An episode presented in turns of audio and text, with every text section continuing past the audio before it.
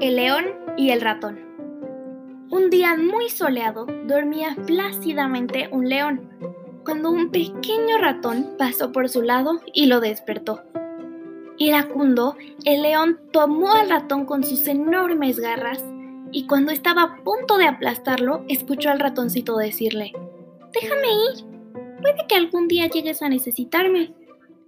Fue tanta la risa que estas palabras le causaron que león decidió soltarlo. Al cabo de unas pocas horas, el león quedó atrapado en las redes de unos cazadores. El ratón, fiel a su promesa, acudió en su ayuda.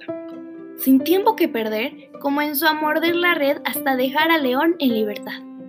El león agradeció al ratón por haberlo salvado y desde ese día comprendió que todos los seres son importantes. Fin.